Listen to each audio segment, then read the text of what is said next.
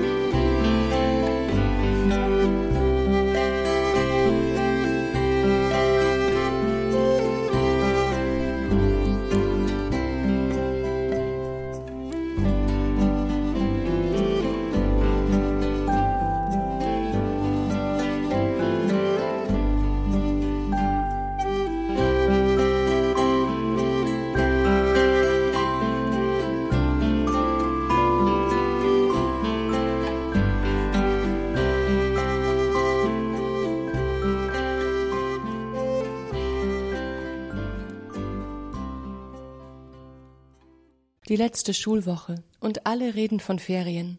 Clara fährt mit ihrer Familie nach Frankreich. Ali freut sich darauf, seine Oma im Libanon zu besuchen. Erik und Karl wollen, wenn Giuliano aus dem Urlaub zurückkommt, eine Freibadgang mit ihm gründen und Eva überlegt, ob sie eher die Schwimmsachen oder die Wanderausrüstung einpacken soll.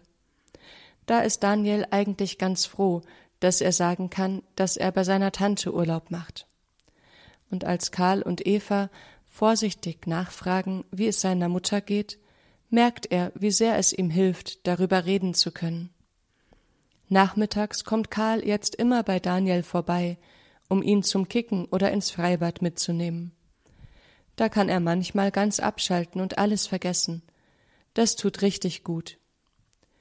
Schließlich ist der letzte Schultag gekommen und die Viertklässler werden feierlich verabschiedet. Angelika würde so gerne an dieser Feier teilnehmen, aber ihre Beine tragen sie nicht mehr. Bereitwillig springt Tante Magdalena ein und begleitet ihren Neffen zum Abschluss der Grundschulzeit. Daniel ist froh und traurig zugleich. Froh, dass er nicht als einziges Kind alleine bei der Verabschiedungsfeier sein muss, und traurig, weil seine Mama nicht dabei sein kann. Doch Mama Angelika freut sich sehr, als sie später das gute Zeugnis ihres Sohnes bewundern kann. Dann geht's ans Packen. Zuerst richten sie alles, was Mama Angelika im Krankenhaus brauchen wird. Schlafanzug, Nachthemd, falls es noch heißer wird, Morgenmantel und Jogginganzug, Waschzeug und Handtücher, das Handy mit Ladekabel und natürlich ihre Bibel, das kleine Kreuz zum auf den Tisch stellen und den Rosenkranz. Auch ein Foto von Daniel, das Hochzeitsfoto von Angelika und Thomas und eines vom letzten Urlaub, wo Tante Magdalenas Familie, Mama Angelika und Daniel drauf sind, müssen unbedingt mit. Dann packt Daniel seine Sachen zusammen. Wie lange er wohl bei Tante Magdalena bleiben muss? Auf jeden Fall die drei Wochen, die Mama im Krankenhaus sein soll. Aber dann Guter Hoffnung packt er einfach mal das Wichtigste ein. Die Schwimmsachen, den Fußball, sein Lieblingsbuch, den Teddy, das Foto von Papa mit dem ganzen Haus voller Luftballons, den Rosenkranz und natürlich Anziehsachen. In der Zwischenzeit packt Tante Magdalena alle verderblichen Nahrungsmittel und die Topfpflanzen ein, und Mama schöpft Kraft für den nächsten anstrengenden Teil des Tages. Als alles im Auto verstaut ist, fahren sie als erstes Mama ins Krankenhaus.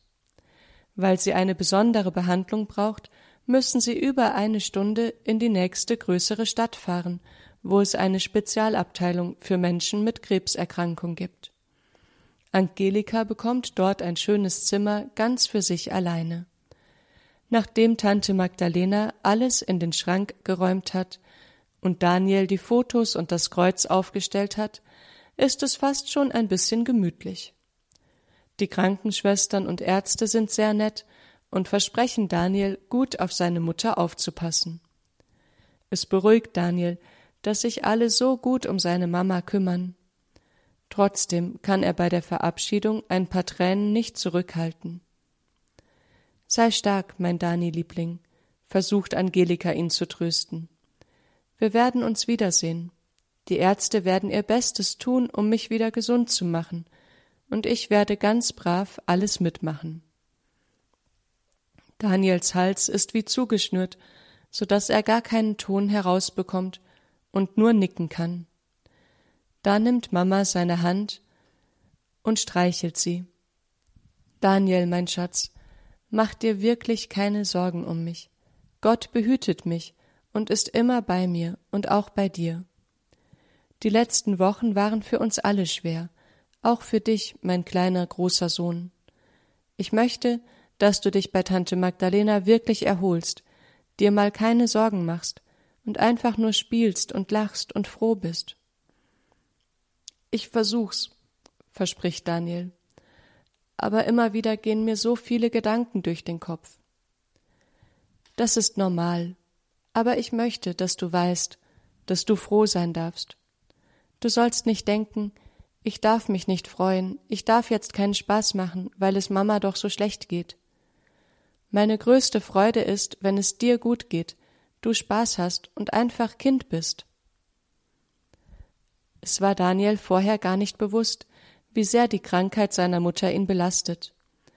Manchmal hat er sogar ein schlechtes Gewissen gehabt, wenn er sich beim Fußball über ein Tor gefreut hat oder im Freibad so richtig Spaß hatte.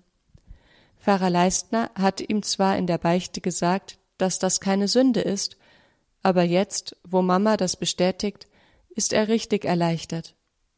Es ist also echt in Ordnung, alle Sorgen und Ängste loszulassen und auch mal fröhlich zu sein.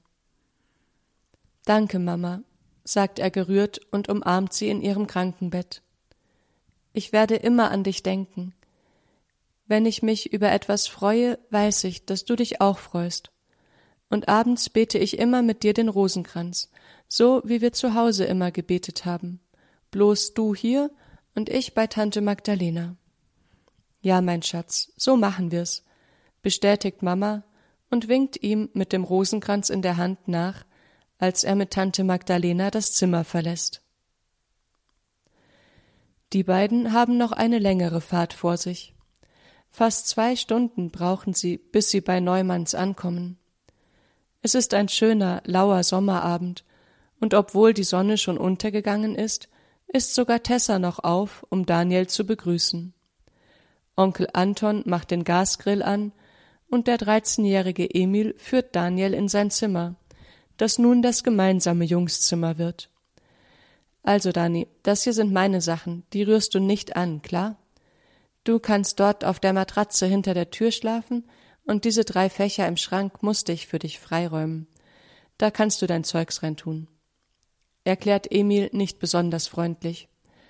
Aber Daniel ist viel zu müde, um zu merken, wie sehr es Emil ärgert, dass er sein Zimmer mit Daniel teilen muss. Beim Abendessen schläft Daniel dann fast über dem gegrillten Fisch ein, so dass Onkel Anton schließlich mitfühlend sagt War ein langer Tag für dich heute, gell, Dani? Komm, geh ins Bett und schlaf dich erst mal aus. Am nächsten Morgen wacht Daniel noch vor Emil auf und schaut sich neugierig um. Die Playmobil Ritterburg in der Ecke war letztes Jahr auch schon da. Das Lego-Auto mit dem Vierzylindermotor hat Emil inzwischen offensichtlich fertig gebaut, denn Daniel entdeckt das Prachtstück neben dem neuen großen Bild mit dem heulenden Wolf. Auch der Laptop auf dem Schreibtisch scheint neu zu sein und das Bücherregal ist noch ein bisschen voller. Das Zimmer ist ein richtig tolles Jungszimmer und gefällt Daniel voll gut. Ob Emil ihn wohl auch mal mit dem Lego-Auto spielen lassen würde? Ali hat mal ein Lego-Auto gebaut, das hatte einen Motor, der sogar richtig lief. Gerade als Daniel nachschauen will, ob Emils Lego-Auto wohl auch einen funktionierenden Motor hat, klopft Tante Magdalena und ruft laut Aufstehen, Jungs, das Frühstück ist fertig. Schnell stellt Daniel das Auto zurück, während Emil sich noch einmal im Bett umdreht. Für Daniel ist es ganz ungewohnt, sich an einen gedeckten Frühstückstisch zu setzen. Die letzten Monate hat er fast immer alleine gefrühstückt, weil Mama morgens eh nichts essen konnte. In den letzten Wochen war sie morgens oft so schwach und schwindlig, dass sie es auch nicht geschafft hat, schon so früh aufzustehen. Heute kann er sich so richtig freuen über das leckere Frühstück und die Tischgemeinschaft. Und so langt er ordentlich zu und weiß, dass er auch Mama damit eine Freude macht. So, Kinder, jetzt wollen wir noch über den Urlaub sprechen, lenkt Onkel Anton die muntere Plauderei gegen Ende des Frühstücks einem ernsteren Thema zu.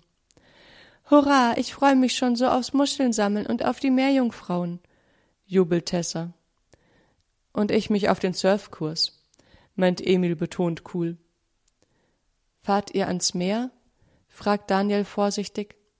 Ich war noch nie am Meer. Genau darüber müssen wir mit euch reden, bremst Tante Magdalena die Vorfreude. Emil und Tessa, ihr wisst, dass Tante Angelika schwer krank ist. Daniel und ich haben sie gestern ins Krankenhaus gebracht, wo sie nächste Woche operiert werden soll. Ja, wir wollten ans Meer fahren, aber ich glaube, wir müssen jetzt bei Tante Angelika in der Nähe bleiben. Sie braucht uns.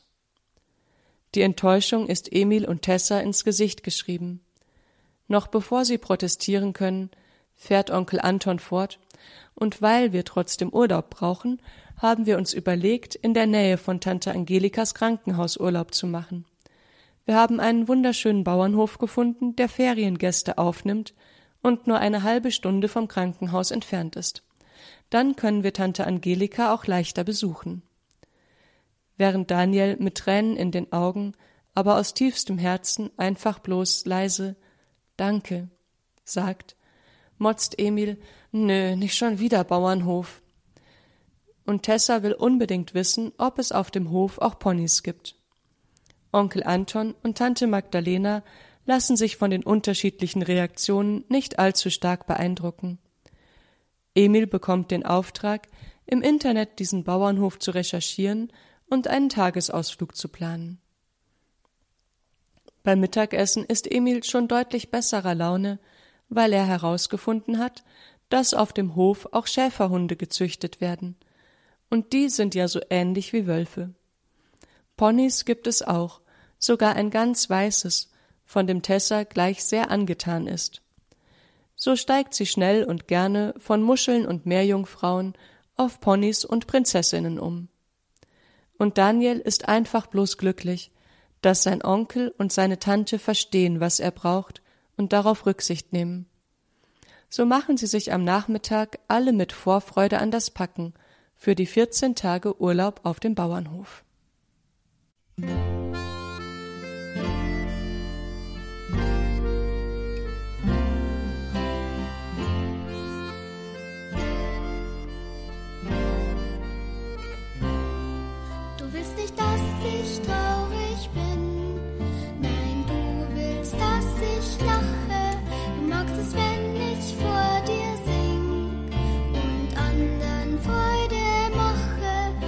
im Lachen und im Leid.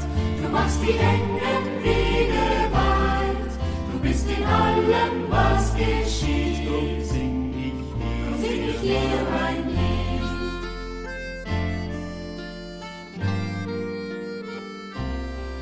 Du willst nicht, dass ich mich verändere.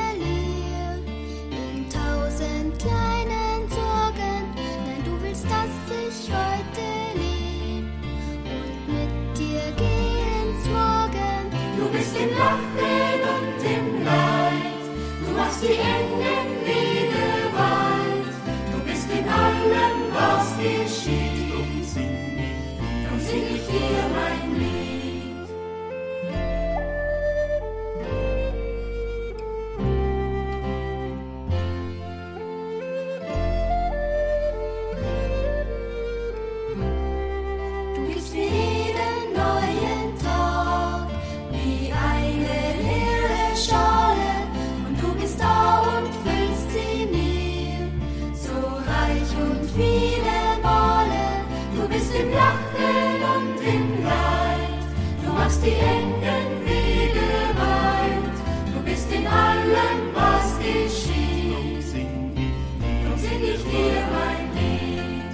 bist im Lachen und im Leid, du machst die engen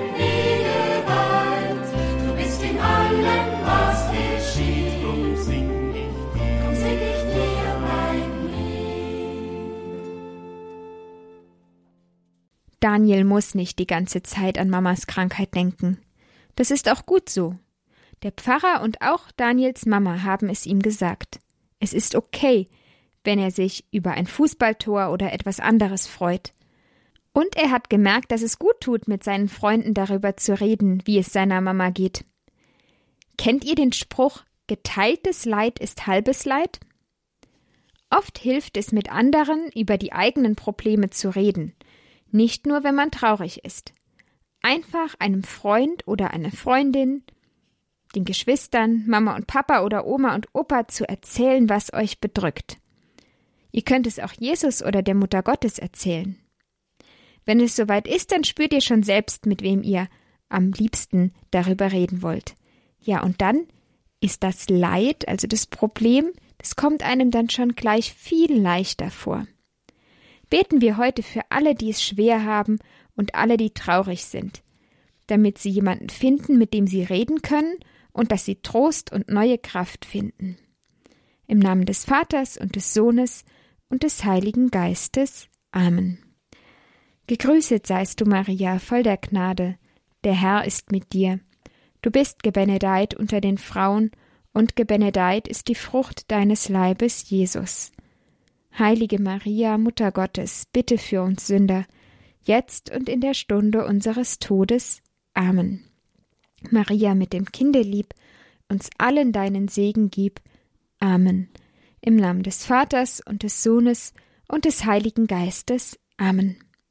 Tschüss, liebe Kinder, und bis zum nächsten Mal. Eure Maria.